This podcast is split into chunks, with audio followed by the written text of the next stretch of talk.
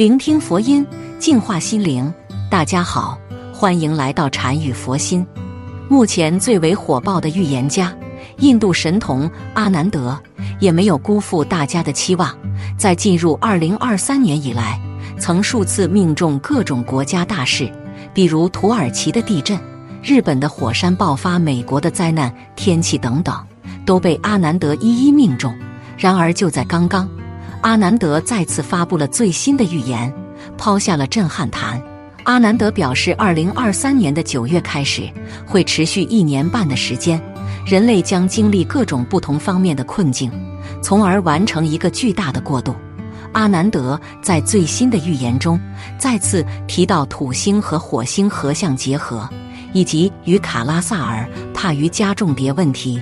他指出，每当土星和火星力量聚集，世界就会有重大的重置，影响的范围包括经济社会、政府、人类之间的关系，以及地缘政治等局势的问题。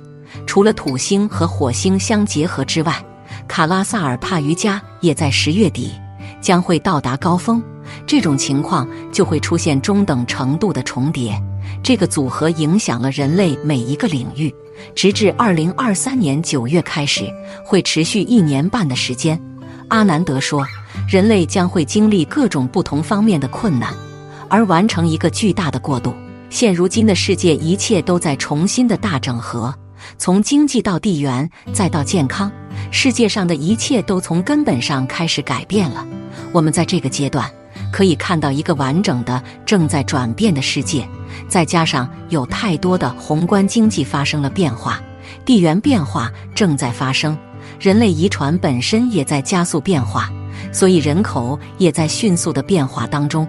我们正在产生一种被称为新的人类效应的影响，这种影响将会从二零二三年九月开始，对人类的遗传学和我们今天的人类产生巨大的影响。阿南德说：“未来的几个月和几周之内，可能会发生很多大事。”阿南德对这些大事分为了六大点。第一是经济。阿南德说，在今年年末，全球的经济会非常的混乱，很多的物品都会涨价，造成通货膨胀、经济动荡，这会让很多人产生不安。而这一情况会一直持续到明年年初，在之后则会得到好转。阿南德认为，在这个环境下，黄金是非常重要的资产。人们看到金价在跌，那是因为宏观经济非常的糟糕。而相比宏观经济的下跌，阿南德认为黄金其实是相对保值的。他认为，在这个美元价值飞速变化的时代，黄金是非常安全的。所以，阿南德就认为，短期的价格下跌。并不代表黄金失去了价值，金价下跌是因为美元的上涨，而黄金是世界上最重要的金属，黄金的价值能够跨越好几代人。阿南德说，黄金的内在价值从来都没有下降过，所以他推荐大家，在这个经济快速变化的时代，如果你持有黄金的话，它可以解决那些无法抵抗通货膨胀的人。很多国家现在实际上通货膨胀率已经达到了百分之二十五，所以对于无法解决通货膨胀的人来说，只有黄金是一个非常好的解决方法。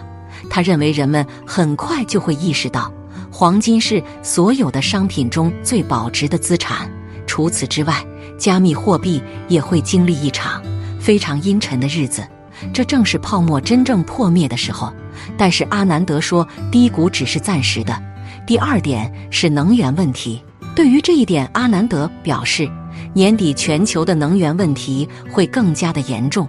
无论是天然气、原油、石油还是柴油，都会疯狂的涨价。不过，这未必不是一件好事，因为这会大大的促进再生能源以及绿色能源的增长。第三点，阿南德说到极端天气问题。阿南德表示，今年全球天气都会很异常，有高温、严寒、暴雨、龙卷风等等，这些都会在今年一一上演，并给人们带来巨大的经济损失，而这些都是人们对地球环境破坏而造成。所以，今年年底还会有很多灾难发生，像是地震、火山爆发、洪水，这些都会变得非常频繁。他提醒人们一定要保护地球，否则灾难会越来越多。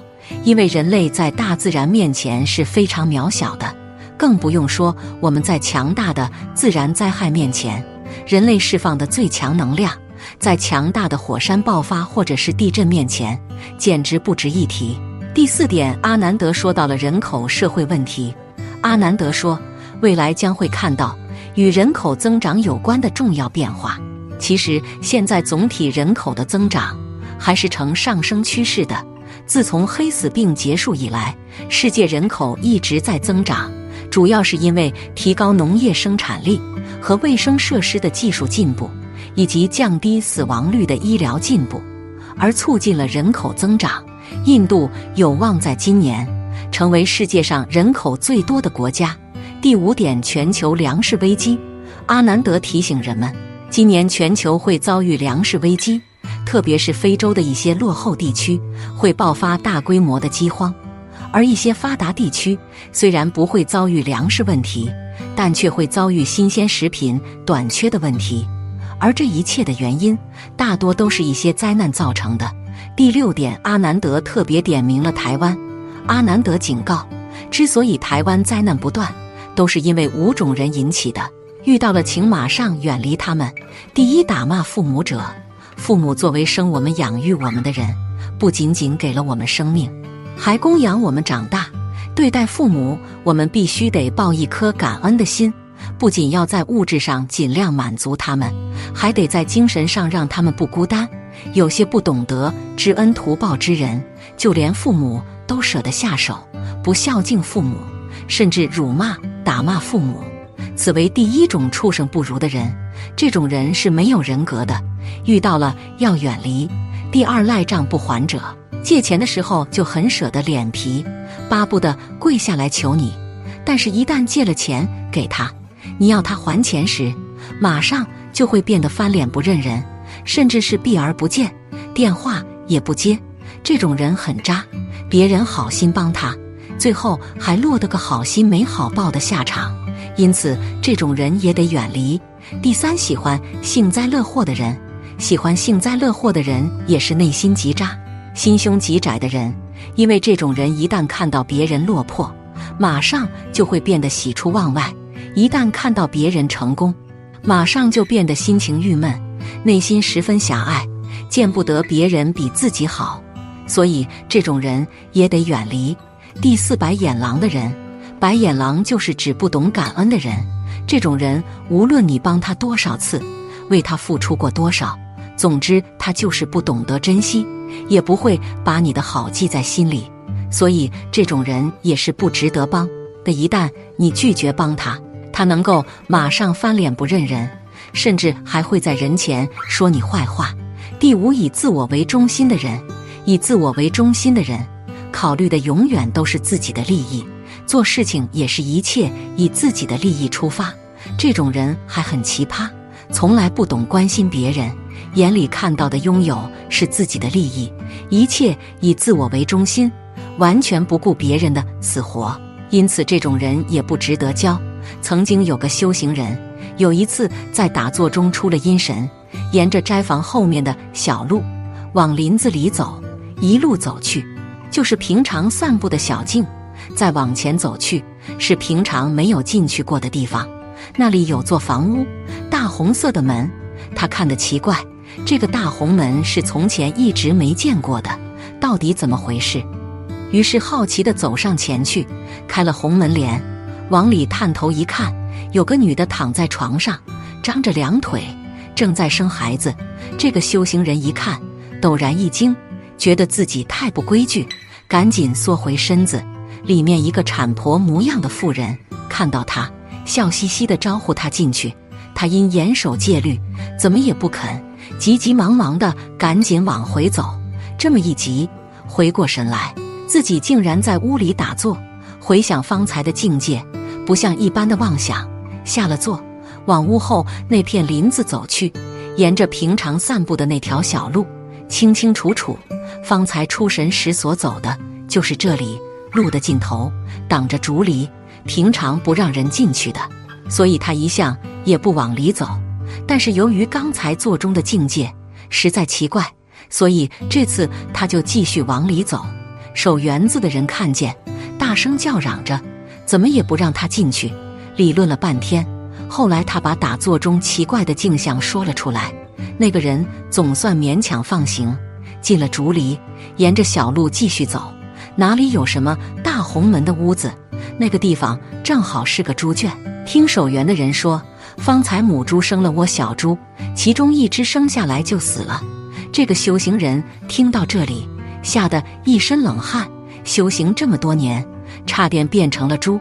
要不是当时心存正念，如果对着女人的下体动了一丝邪念，或者昏头昏脑的被产婆拉进房里寒暄，那么他就钻进母猪肚子里了。